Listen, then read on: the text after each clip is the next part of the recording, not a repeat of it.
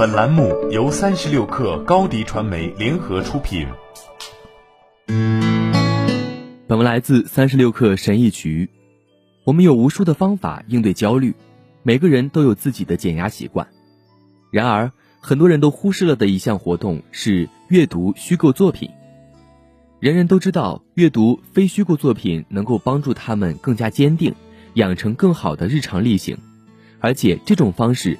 能够降低他们的压力，因此，阅读非虚构作品是公认的应对焦虑和拖延的武器。我认为，虚构将通过四种方式帮助你克服焦虑：一、转变你的视角。阅读虚构作品的第一个实际好处就是它能帮助你改变你的视角。当你阅读一本自救书籍，你通常是阅读了一系列经验，有很多的例子和实际的建议，因此。绝大部分知识传播是单边的，相反，虚构作品让你能够得到不同人物的想法、挣扎和理念，信息的交换是多边的。你通过不同的视角来阅读这个故事。当然，很多小说都从一个人物的视角去讲述故事，但是即使你只跟随一个叙事者，你仍然是在他人的视角中，而不是你自己的。这一种新的视角能够提升你的同理心。减少你对他人观点的畏惧，虚构的故事会触发你的情绪，你更可能转变自己的视角，这能培养你理解他人观点的同理心。换言之，阅读虚构作品是避开单一思维模式的好路径。一旦你开始思考针对某一特定事件的相互矛盾的观点时，你就会意识到你无法控制一切，而这正是减少焦虑的最佳方式之一。二。看见更大的图景，虚构作品为我提供了一个俯瞰整个世界的罕见机会。当我们处理日常压力因素的时候，我们感到整个世界都压到了我们身上。在虚构小说中，人物可能会有同样的痛楚，但是我们与之分离，因此我们能够俯瞰整个故事，这让我们能够看见更大的图景。这种观点正是我们在现实世界中减少压力所需要的。在生活中，面对一个具有挑战性的情景时，我们通常只考虑一个信息来源、单一的事件以及它潜在的后果。如果我把这份工作任务搞砸了，我的老板会很失望的。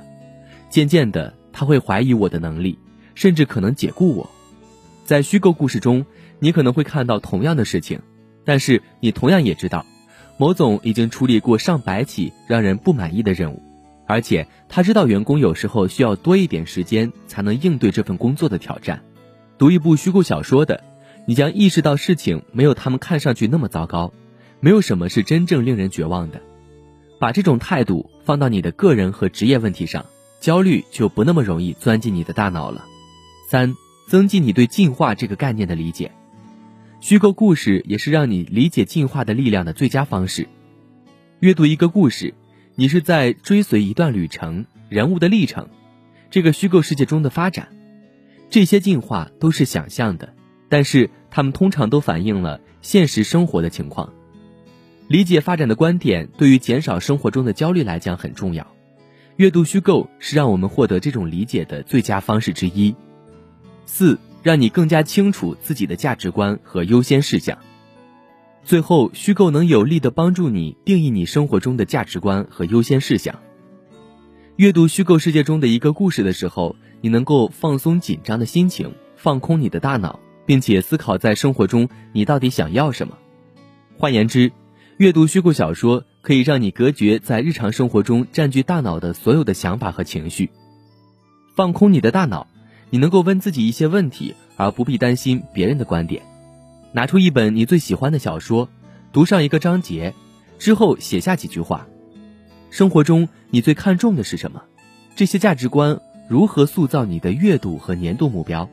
哪些日常习惯能保证你完成这些价值观驱动的优先事项？利用好虚构作品，能清空你大脑的力量，在没有压力或外在影响的情况下，更新你的价值观、目标和优先事项。总之，如果你想要在一种没有压力阻碍的情况下推进生活，那就用一个世界级的虚构故事来清理你的思想吧，这是开始的最佳方式之一。